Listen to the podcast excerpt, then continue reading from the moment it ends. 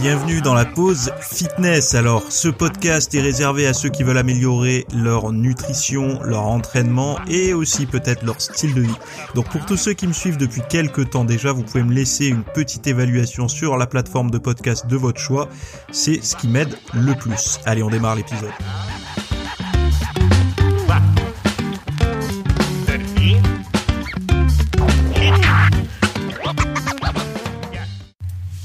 Salut à tous, j'espère que vous allez bien. Donc aujourd'hui, on va parler de chewing-gum pour maigrir, de viande rouge, de Viagra, en tout cas de quelque chose de plus efficace que le Viagra pour vous savez quoi, et du régime K-pop, euh, dont j'avais peut-être déjà parlé il y a quelques temps, voire peut-être même quelques ans, mais quelques années. Ça m'étonnerait parce que c'est quand même quelque chose de d'actualité. Donc soit c'est ressorti dans les tuyaux, euh, soit c'est totalement nouveau, mais on va en parler. Euh, si vous êtes euh, nouvelle sur le podcast, je dis bien nouvelle parce que euh, là il y a un contenu qui va vous concerner. musculation, alors j'ai mis et ménopause hein, pour les mots-clés, etc. Mais c'est musculation après 50 ans pour les femmes, maximiser votre forme physique après 50 ans. donc on parle de tout un tas de choses euh, par rapport lié en fait autour du, monde de la musculation et euh, de on va dire de l'âge adulte plus on va dire pour les pour les femmes. Et parce que c'est des questions que j'ai reçues c'est des sujets que j'ai déjà traités mais un petit peu euh éparpillés dans divers cours que j'ai que j'ai produits.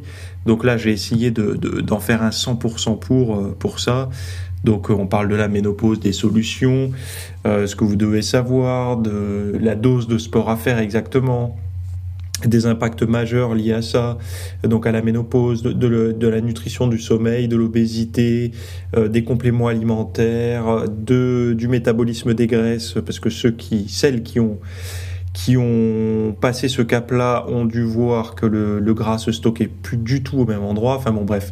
Après, il y a toutes les références scientifiques, il y a le cours en vidéo, plus le PDF. Donc, si ça vous intéresse, vous avez le lien dans les notes de ce podcast pour aller voir ce cours que j'ai sorti hier. Sinon, vous l'avez directement dans votre boîte mail si vous êtes abonné à ma newsletter. Voilà. Donc, le premier sujet, c'est la gomme à mâcher aide-t-elle à perdre du poids? Donc, les chewing-gums. Hein. Donc je vous cite, hein, euh, c'est pareil, là, tous les, tous les articles dont je parle ici sont, sont linkés dans les notes du podcast.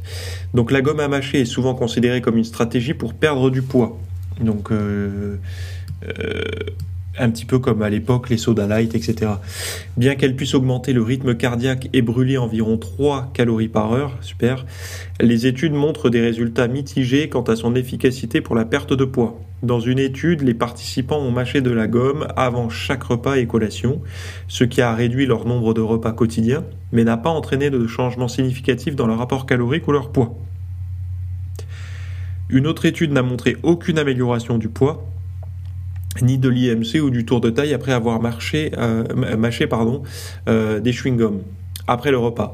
Certains pensent que le, le chewing-gum peut supprimer l'appétit, mais les résultats varient. Les différences pourraient être dues au type de gomme utilisé et à les, euh, aux édulcorants utilisés en fait à l'intérieur.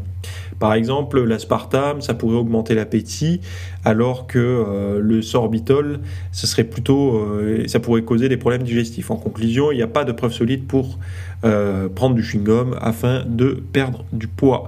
là, c'est pareil. Alors, les, les... moi, je pense que par rapport à ce genre de, conseils euh, vous savez, il y a toujours des petits conseils comme ça, t'es au régime, mâche du chewing-gum ou bois un coca light ou machin.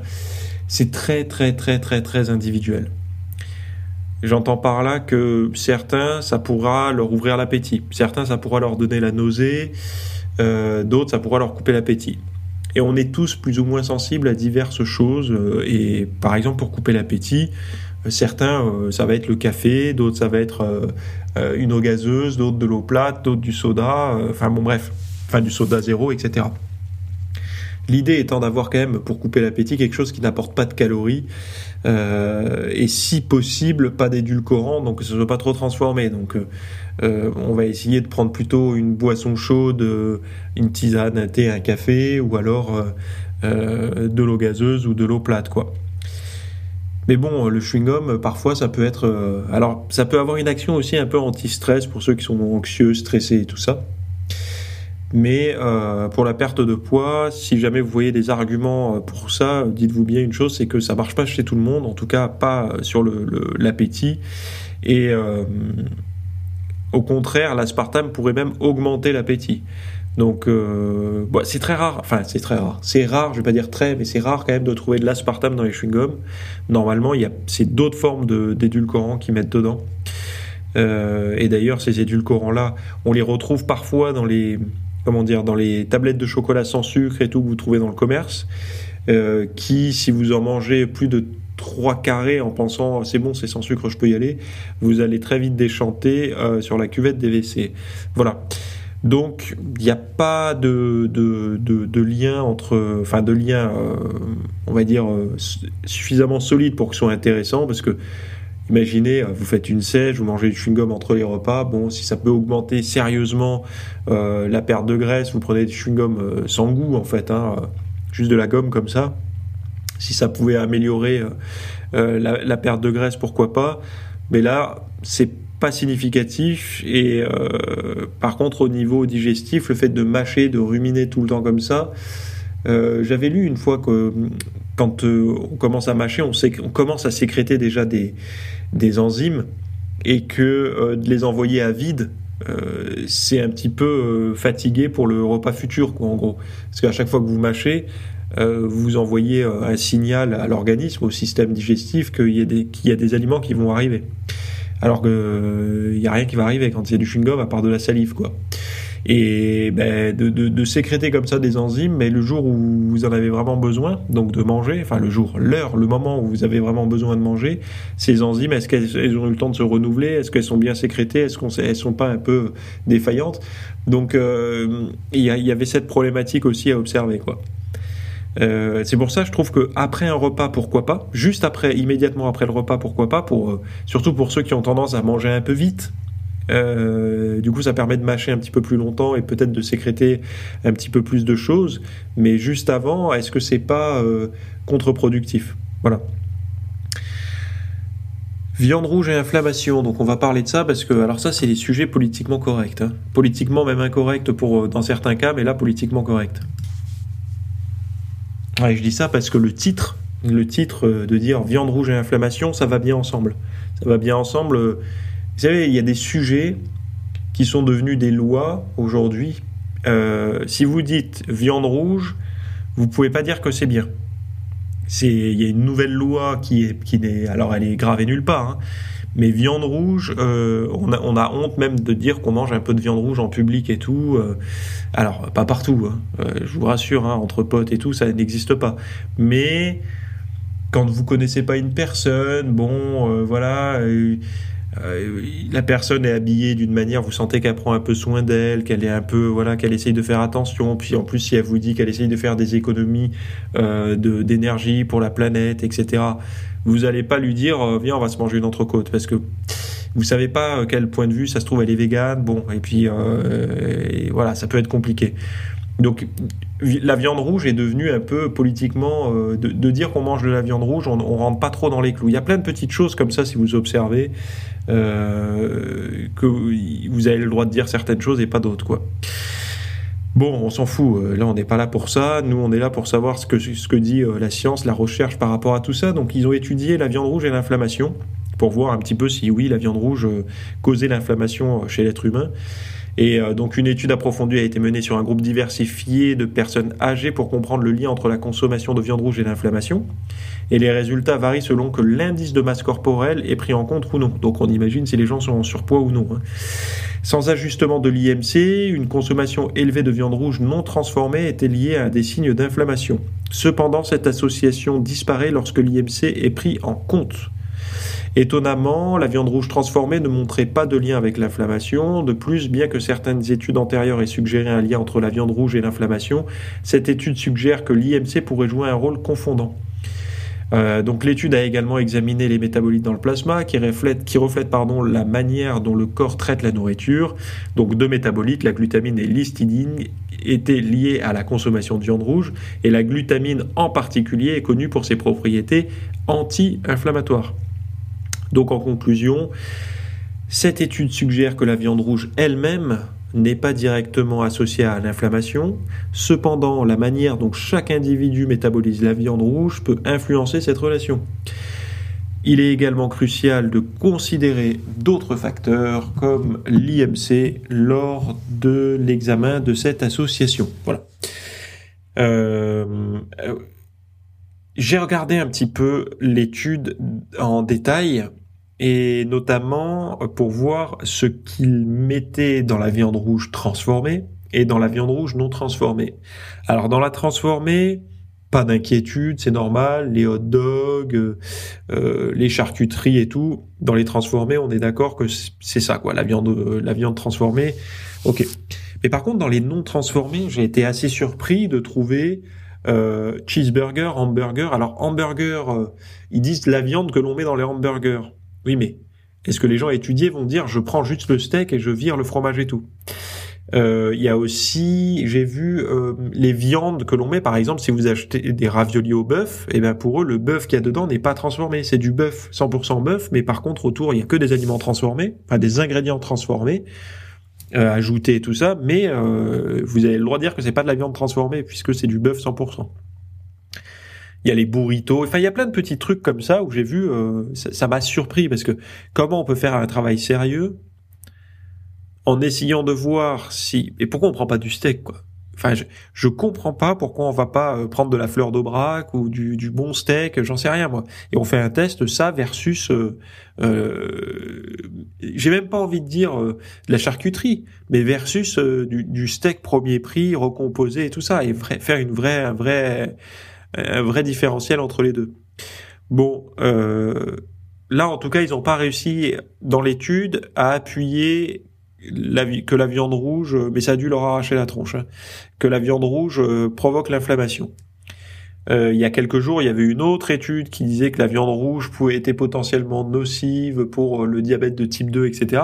Mais encore une fois, on ne sait pas, parce que forcément, si les gens qui disent manger de la viande rouge, en fait, c'est la viande rouge des cheeseburgers, je sais pas si c'est la viande rouge du cheeseburger qui cause des problèmes ou si c'est le pain blanc à IG élevé qui va et le, les graisses saturées du, du, du, fromage de bas, de gamme qui va pas créer de la résistance à l'insuline euh, à terme, quoi. Donc c'est très complexe et je me dis pourtant c'est quand même des chercheurs c'est alors je sais bien qu'ils veulent ils s'en foutent ils veulent pas la, meilleure option ils veulent étudier une réalité et ils ont raison. Mais nous en fait en lisant si on lit euh, en diagonale on se rend compte que ah bah non c'est bon la viande euh, ok pas ok euh, sauf qu'on on, regarde pas en fait clairement ce qui ce qu'ils mettent dans le panier de viande rouge en fait. Et il y a tout un tas d'aliments qui qui qui je sais même pas s'ils ont un jour vu votre frigo ou le mien quoi. Donc enfin depuis qu'on fait attention à ce qu'on mange en tout cas Alors, sujet suivant, l'exercice aussi efficace que le Viagra pour la dysfonction érectile. Donc, petit rappel, hein, le Viagra, euh, pour ceux qui ne savent pas ce que c'est, ou aussi le Cialis, c'est une petite pilule qui permet de maintenir, enfin, d'obtenir et de maintenir des érections euh, euh, quand euh, l'homme a des troubles, en tout cas euh, physiologiques, par rapport à ça. Mais il faut faire une distinction entre les pannes érectiles d'ordre psychologique et d'ordre physiologique. D'ordre psychologique, c'est vous allez à un rencard, c'est la première fois que, que vous voyez la nana, et vous impressionne énormément, vous avez peur de vous planter, et euh, ben vous avez une mimole et ça marche pas quoi. Et ça, je sais que ça touche pas mal euh, d'hommes. Je pense que même tout homme a été touché un jour ou l'autre par cette petite chose-là, au moins une fois. Moi-même, ça m'est déjà arrivé. Hein. Euh, alors, ça m'est arrivé une fois. Euh, mais euh, ça m'est déjà arrivé et il faut il faut enfin il faut rassurer moi c'est aussi mon rôle en tant que que podcasteur, je sais pas si on peut dire les choses comme ça, mais de, de, de, rassurer des gens qui se sentent un peu isolés avec ça, surtout les mecs, on a un petit peu de mal à en parler. Hein. Bon, euh, globalement, quand on fait du sport, on s'est rendu compte qu'il y avait une certaine qualité, en tout cas moi qui étais en surpoids par le passé et qui ne le suis plus aujourd'hui et qui suis sportif depuis des années, euh, je sais qu'aujourd'hui, euh, enfin, un trouble comme ça ne me traverse même pas l'idée, quoi. C'est, vraiment, euh, ça n'est pas du tout un sujet d'inquiétude euh, et ça doit pas vraiment l'être pour beaucoup de sportifs qui, qui m'écoutent aujourd'hui. Mais bon, euh, je sais pas où je m'étais arrêté, mais j'avais envie de, parler de ça parce que une nouvelle analyse des meilleures recherches à ce jour sur l'exercice aérobique, donc plutôt de type cardio, et la fonction érectile révèle que faire de l'exercice pendant au moins 30 minutes trois fois par semaine peut être aussi efficace que le Viagra et d'autres médicaments similaires pour améliorer la fonction érectile. Donc l'étude publiée dans le Journal of Sexual Medicine a découvert que des activités aérobiques comme la marche ou le vélo amélioraient la fonction érectile chez tous les hommes souffrant de dysfonction érectile, indépendamment de leur poids, de leur état de santé global ou de l'utilisation de médicaments. Donc les hommes présentant de la dysfonction érectile la plus sévère ont vu le plus de bénéfices. Les chercheurs ont examiné 11 essais contrôlés randomisés impliquant 1100 hommes et ceux avec une dysfonction érectile sévère qui faisaient de l'exercice ont signalé une amélioration de 5 points de leur fonction érectile. Alors 5 points, je sais pas ce que ça veut dire. Hein. En fonction, euh, non, en comparaison, les médicaments comme le Viagra peuvent entraîner des améliorations de 4 à 8 points. Les médecins recommandent désormais l'exercice comme une approche éprouvée pour traiter la dysfonction érectile, en particulier pour ceux qui ne souhaitent pas ou ne peuvent pas utiliser de médicaments. Alors, moi, je trouve que c'est génial. Hein. C'est encore un super argument marketing pour ceux comme moi qui proposent des services autour du sport, de la pratique de la musculation et tout ça. On pas se mentir. Hein. Euh, si je dis aux gens, euh, ben voilà, euh, si tu fais du sport, si tu fais comme moi, si tu fais du sport, si tu m'enchaînements et tout, tu vas augmenter potentiellement de 5 points ta fonction érectile. C'est quand même cool. Donc, et, et, encore une fois, on a envie de dire, ce genre d'étude n'est pas je veux dire, c'est très les études liées à l'activité physique, c'est toujours plus rare que des études liées à un médicament ou à un truc qu'on peut vendre. L'activité physique, on peut très difficilement la vendre. Pourquoi? Parce qu'en fait, l'activité physique en tant que telle ne se vend pas. Ce qui pourrait se vendre à la limite, c'est la volonté d'en faire. Mais l'activité physique, euh, vous, n'avez pas de groupe suffisamment solide, et même, j'ai envie de vous dire, le football et tout qui pèse euh, des, des, des, des, milliards d'euros, de dollars ou je sais pas quoi, euh, a du mal quand même à financer des études euh, vraiment euh, puissantes là-dessus, quoi. Puis c'est pas forcément là-dedans qu'ils ont envie de mettre leur argent en plus. Hein. Euh, c'est plutôt sur le, le, comment dire les performances des athlètes plus que le grand public. Mais globalement, si on, on a du mal à trouver instinctivement et rapidement une pathologie qui n'est pas améliorée par l'activité physique. C'est-à-dire qu'aujourd'hui, si vous prenez presque toutes les pathologies modernes, et euh, on va dire, euh, quand je dis moderne, c'est euh, du moment les maladies auto-immunes, même des types de cancers et tout. Il y a eu des documentaires, des reportages faits dessus où il y a des protocoles d'exercice physique pendant la chimiothérapie, etc., qui, qui, qui, ont des résultats surprenants et positivement, en plus, hein, pas négativement. On voit vraiment que les troubles que nous nous sommes créés, en tout cas par un mode de vie très sédentaire et tout, on a la chance de pouvoir les inverser tout en restant entre guillemets dans le confort. C'est-à-dire que euh, on peut, sans retourner travailler au champ ou déraciner des arbres pour chauffer euh, les maisons du village, euh, tout en restant assis euh, dans notre chaise euh, à pianoter, créer du code. je sais pas ce que font les gens en général, mais enfin comme métier en ce moment, j'en sais rien. Comme vous, vous n'en savez rien. En fait, on, personne n'en sait rien. On a chacun notre job, mais on sait pas quel métier est le plus populaire.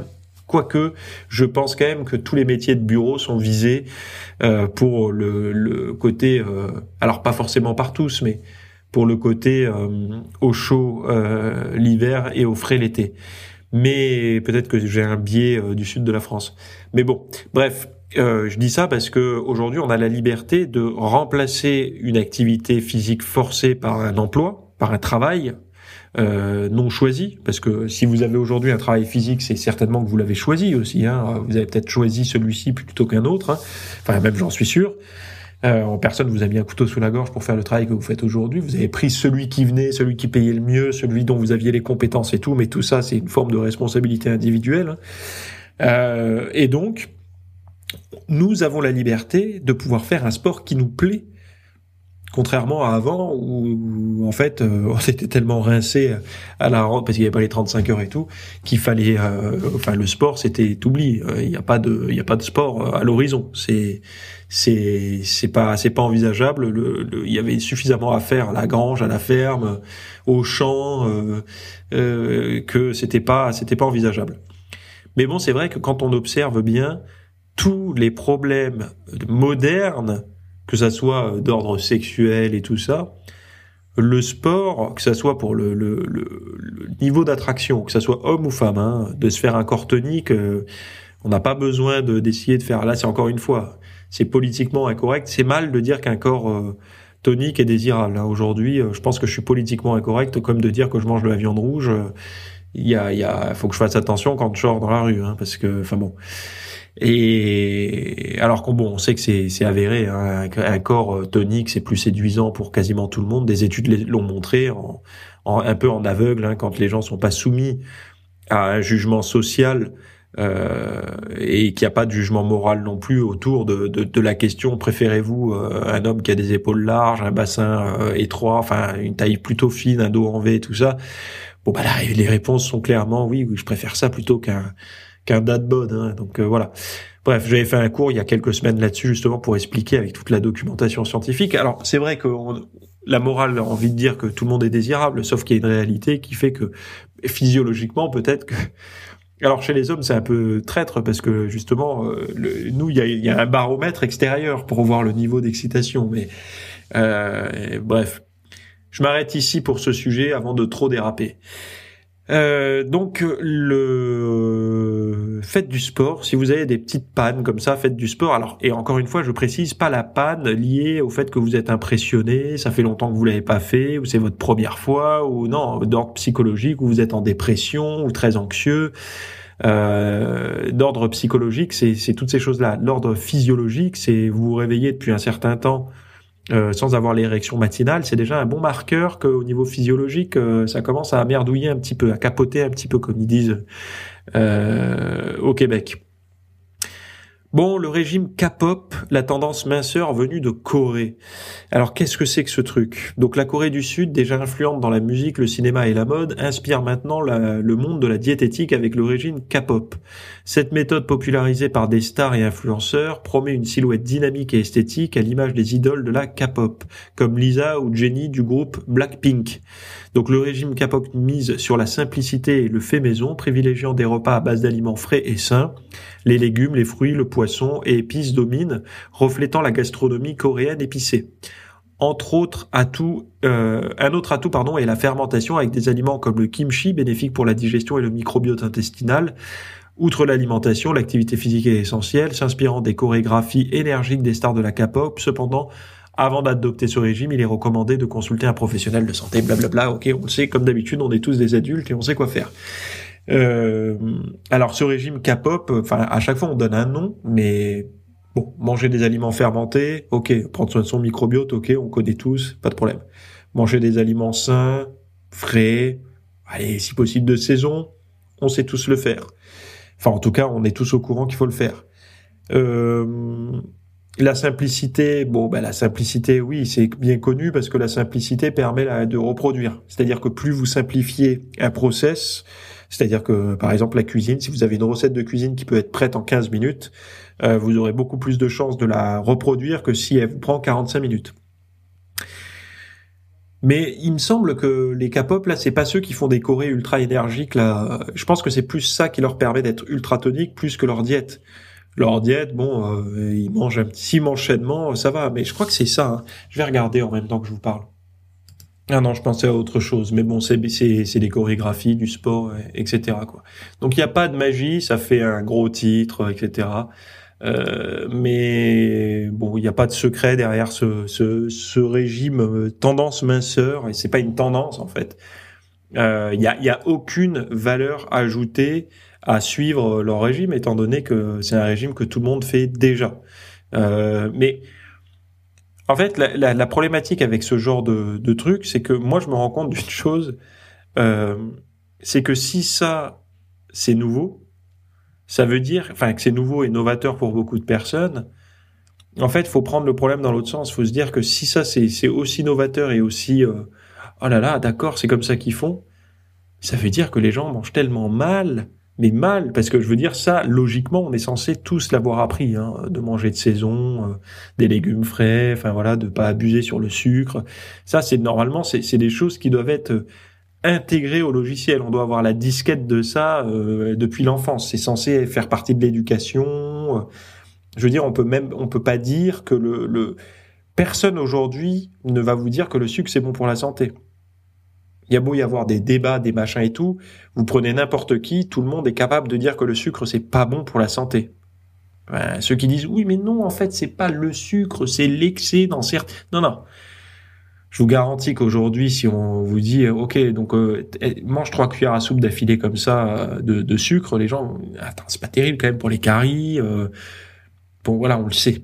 Le gras, c'est pareil. Euh, on mange pas une plaquette de beurre comme on mange euh, une salade verte. Euh, on sait que le gras, euh, enfin certains gras, même tous les gras, hein, dans l'absolu, si on en abuse, mais certains gras sont quand même relativement néfastes pour l'organisme, pour le corps, pour le corps humain. Donc, quand je vois en fait, mais je suis très naïf moi en fait. Le problème c'est, mais vous aussi, hein, je vous le dis. Hein. je dis moi, mais vous aussi vous l'êtes parce que si ça fait comme moi un certain temps que vous baignez dans le monde du fitness et tout, euh, on a tendance à penser que que parfois on dit ah je fais pas vraiment attention à ce que je mange alors qu'on est à des années lumière de ce que fait le grand public. Et, et si vous voulez une bonne euh, piqûre de rappel, euh, allez faire vos courses aux heures de pointe et prenez les caisses non rapides, donc les caisses où vous avez bien le temps d'observer les caddies. Et, vous verrez euh, finalement, moi j'ai eu des réflexions, hein. des réflexions à la caisse. Euh, déjà, euh, les gens me disaient, euh, oula, c'est c'est diète hein, chez vous, hein, c'est sportif ou c'est diète. Hein. C'est ce qui, en fait, si ça marque la caissière ou le caissier, euh, c'est bien que il y a quelque chose derrière, quoi. Ça veut dire que c'est ça sort des habitudes, donc c'est un bon marqueur, quoi. Bref. Euh, si vous êtes ménopausé ou bientôt ménopausé ou tout simplement vous êtes une femme et vous avez envie de parfaire vos connaissances autour de vos hormones, etc. pour la musculation, la sèche et tout ça, allez voir le, le lien que j'ai mis en plus là dans les dans les notes du podcast. Et, euh, et voilà. Sinon, moi, je m'arrête ici. Je pense qu'on a bien discuté aujourd'hui. Et on se retrouve la semaine prochaine pour un nouvel épisode. Et allez voir tous les autres. Euh, ils sont disponibles sur toutes les bonnes plateformes de podcast. Allez, à la prochaine. Bye bye. Merci d'avoir écouté cet épisode. Alors, avant de partir, j'avais juste quelque chose à vous partager. Euh, c'est vrai que euh, vous avez peut-être des temps morts à meubler, euh, que ce soit des temps de trajet dans les transports en commun, du cardio un petit peu long sur sur un tapis de course, ou alors tout simplement envie de de remplacer les programmes que vous avez la, la soirée pour de l'apprentissage. Vous êtes peut-être adepte des émissions, des documentaires, des reportages, etc. Sauf que dans le monde de la de la musculation, de la nutrition, euh, du développement, ben voilà, d'un mode de vie sain, etc. C'est un peu maigre en contenu dans les médias grand public. Et donc, ce que je vous propose moi personnellement, c'est d'aller faire un tour dans la dans la bibliothèque que je. Alors, c'est un Netflix version fitness privé qui vous coûtera moins cher qu'un lavage auto rouleau par mois. et là, vous avez vraiment tous les sujets. Alors, c'est plein de cours hein, que je propose. Il y en a déjà plus de 300. ce ce sont bah, voilà sur le sommeil, sur euh, les hormones, sur euh, la nutrition. Donc euh, ça peut être pourquoi on a faim, pourquoi on n'arrive pas à tenir un régime, comment faire, quelles sont les solutions, mais aussi d'anatomie pour l'entraînement, des programmes d'entraînement. Donc tout ce qui est lié à la perte de graisse, si vous avez du gras sur le bas du ventre depuis des années, ou alors si vous avez du mal à prendre de la masse musculaire, tous ces sujets du plus connu entre guillemets, du plus recherché au plus pointu tous ces sujets sont largement abordés euh, dans ce dans ce, cet espace VIP. Donc euh, pour rappel, pour y accéder, vous avez un lien en description. Si vous le trouvez pas, vous allez sur www.fitnessmiss.fr et euh, vous faites devenir membre. Voilà, il y a, y a, vous trouverez sur le site et vous accédez à ce contenu caché que vous pourrez écouter partout. Voilà, je vous laisse ici. Très bonne fin de journée à tous.